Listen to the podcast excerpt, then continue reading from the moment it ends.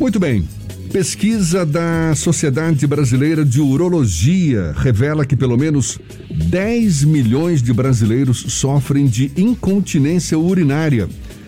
Para quem urina pelo menos mais de oito vezes por dia ou acorda duas ou mais vezes à noite para fazer xixi, essa situação pode evoluir para a incontinência urinária, que é a perda involuntária da urina. A gente aprofunda mais o assunto conversando agora com o médico urologista Rogério Matos Araújo, nosso convidado aqui no Issa Bahia. Seja bem-vindo. Bom dia, doutor Rogério. Oh, perdemos o contato com ele?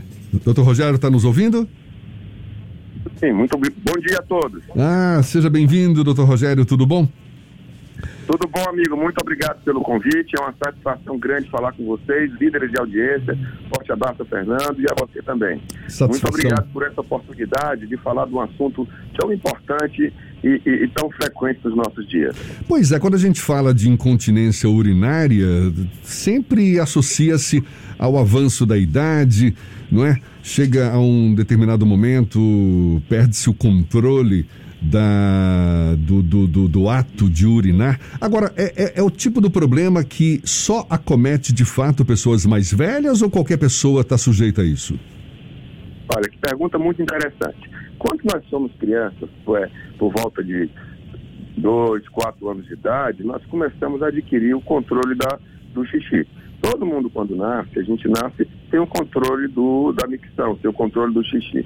Depois que vai ficando rapazinho, vai ficando mocinha, ocorre um termo chamado mielinização do sistema nervoso.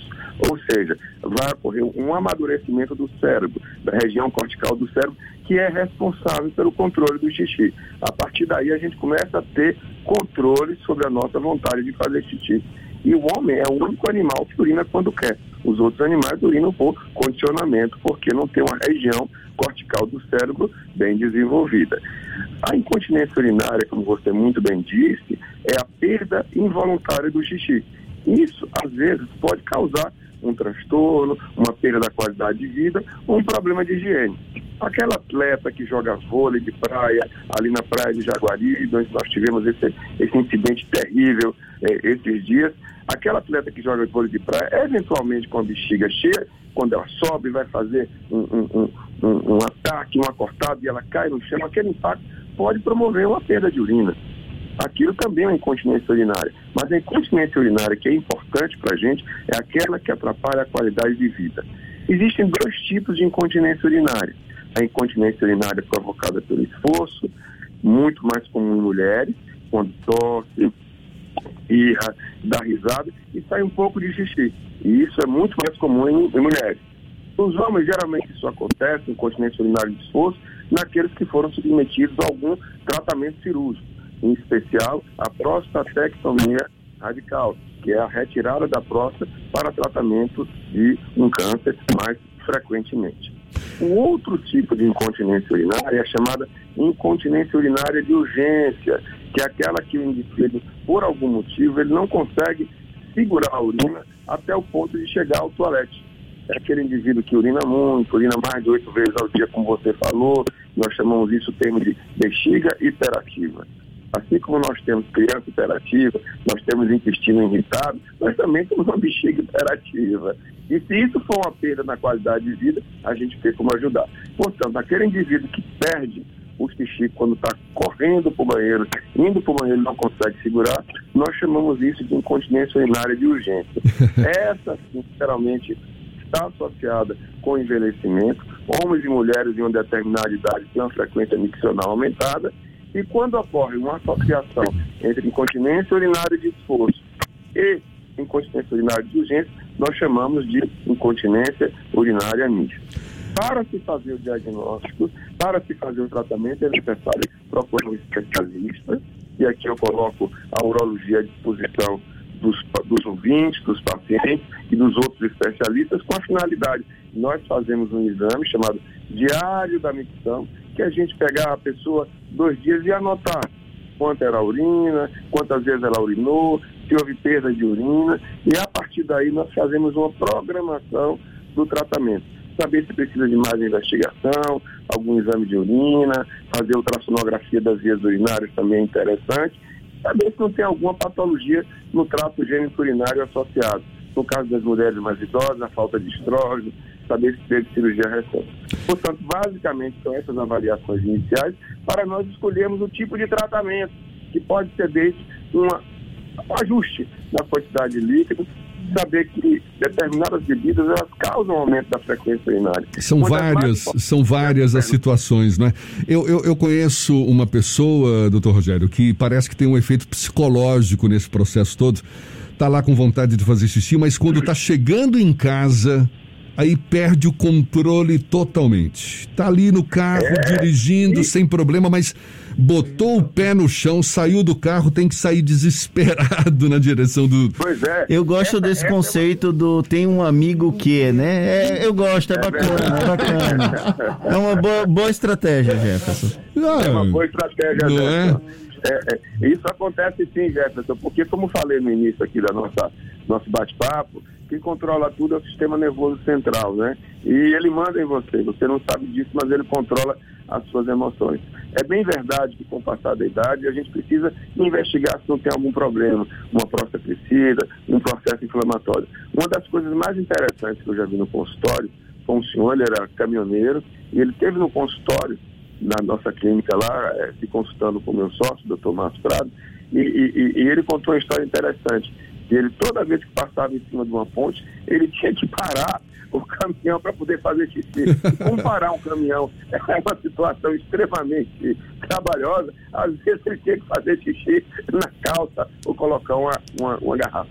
Isso Imagina. é muito comum, é muito frequente. Mas precisa ser investigado. É a tal da incontinência urinária de urgência. Certo. Existe uma questão da intervenção cirúrgica que acaba gerando a incontinência urinária. Homens que passaram por algum tipo de procedimento cirúrgico, alguns com relação a problemas na próstata. Existe algum tipo de intervenção cirúrgica que pode corrigir essa questão da incontinência urinária provocada como consequência de uma intervenção, de uma outra intervenção? Olha que pergunta muito interessante. Veja bem, a, o câncer da próstata ele é o principal câncer dos homens. Acredita-se que no Brasil, aproximadamente é, é, mais de 8 milhões de homens têm câncer de próstata todo ano. E uma boa parte desses homens podem ser curados por meio de uma cirurgia chamada prostatectomia radical. Que diabo é isso? É a retirada completa da próstata e a gente consegue curar aproximadamente 90% dos homens com câncer de próstata. Só que esse tratamento, ele dá duas sequelas conhecidas. Uma é a incontinência urinária, que é a perda de urina, porque a próstata representa uma espécie de um obstáculo à micção. A próstata está junto um músculozinho chamado esfíncter, e mesmo, mesmo em mãos habilidosas, mesmo utilizando a cirurgia robótica ou laparoscópica, é, esse esfíncter pode ser lesado. A boa notícia é que com a fisioterapia, algumas medicações, a grande maioria com um ano retoma a sua continência. Mas aqueles que permanecem com perda da qualidade de vida, tendo que usar fralda, passando desconforto por causa do xixi, esse indivíduo pode ser operado sim, esse indivíduo pode ser tratado por meio da cirurgia. E aqui nós temos duas cirurgias. Uma cirurgia que utiliza uma faixa debaixo da uretra, chamada de sling, chamado o, o, o sling masculino, né? Temos dois ou três tipos ou a colocação de um dispositivo, uma válvulazinha, uma bombazinha que aperta a uretra, chamada de esfíncter artificial, que é um procedimento considerado padrão ouro, tem mais de 100 milhões de casos feitos no mundo todo, é o melhor que tem, mas o inconveniente é o custo. E o Sistema Único de Saúde, alguns estados do Brasil, custeiam este tipo de equipamento por entenderem que isso representa impacto muito grande na perda da qualidade de vida. Já na mulher, a incontinência urinária, o tratamento cirúrgico é bem mais simples, porque ela tem a uretra mais curta, mede só 4 centímetros, e nós colocamos uma faixa suburetral, um sling que pode ser aponeurótico, ou seja, com tecido da própria mulher, ou sling sintético, que é o mais usado no mundo todo. Para a gente encerrar, doutor Rogério, existe como existe prevenção à, à, à incontinência urinária? Sim, existem medidas que você pode paliar ou até tratar. É identificar. Um indivíduo, por exemplo, que tem urgência miccional, quando tem casa, está fazendo xixi, ele precisa ficar esperto, porque determinadas alimentos, determinadas é, é, é, bebidas, elas podem causar ou piorar a urgência miccional. Uma das mais famosas é o café. O café tomado em excesso, ele é extremamente irritativo na bexiga. Então, a primeira medida que a gente faz é evitar coisa que irrita a bexiga. Café é um deles, é, líquidos que têm gás, refrigerante, água com gás, cerveja, nós chamamos de carbonatado. Evitar esses alimentos diminui a urgência miccional. É, é, é, tratar a prisão de ventre, que nós chamamos de obstipação. O, o, a pessoa obstipada, a pessoa que tem prisão de ventre, as fezes acumuladas ficam muito próximas da bexiga. E isso pode fazer um estímulo adicional para a bexiga. Então, muitas vezes, você tratando a prisão de ventre, você oferecendo um esvaziamento legal, você melhora a urgência. E naqueles indivíduos que têm é, é, é, é, incontinência urinária de esforço, aí sim a fisioterapia, procurar um profissional habilitado para poder fazer o treinamento do assoalho pélvico e utilizar algumas manobras pode ajudar na prevenção e até na cura desse mal extremamente importante. Maravilha, sempre em busca de uma qualidade de vida, é o que a gente deseja, é o que a gente se propõe sempre quando conversa com assuntos sobre assuntos como esse. Um prazer conversar com o senhor, Dr. Rogério Matos Araújo, médico urologista. Seja sempre bem-vindo. Bom dia e até uma próxima, então. Muito obrigado a todos. Cuidado a todos aí, se cuidem, distanciamento social e use máscara. Muito obrigado, Fernando e Jefferson, pela oportunidade. Bom dia, Bahia.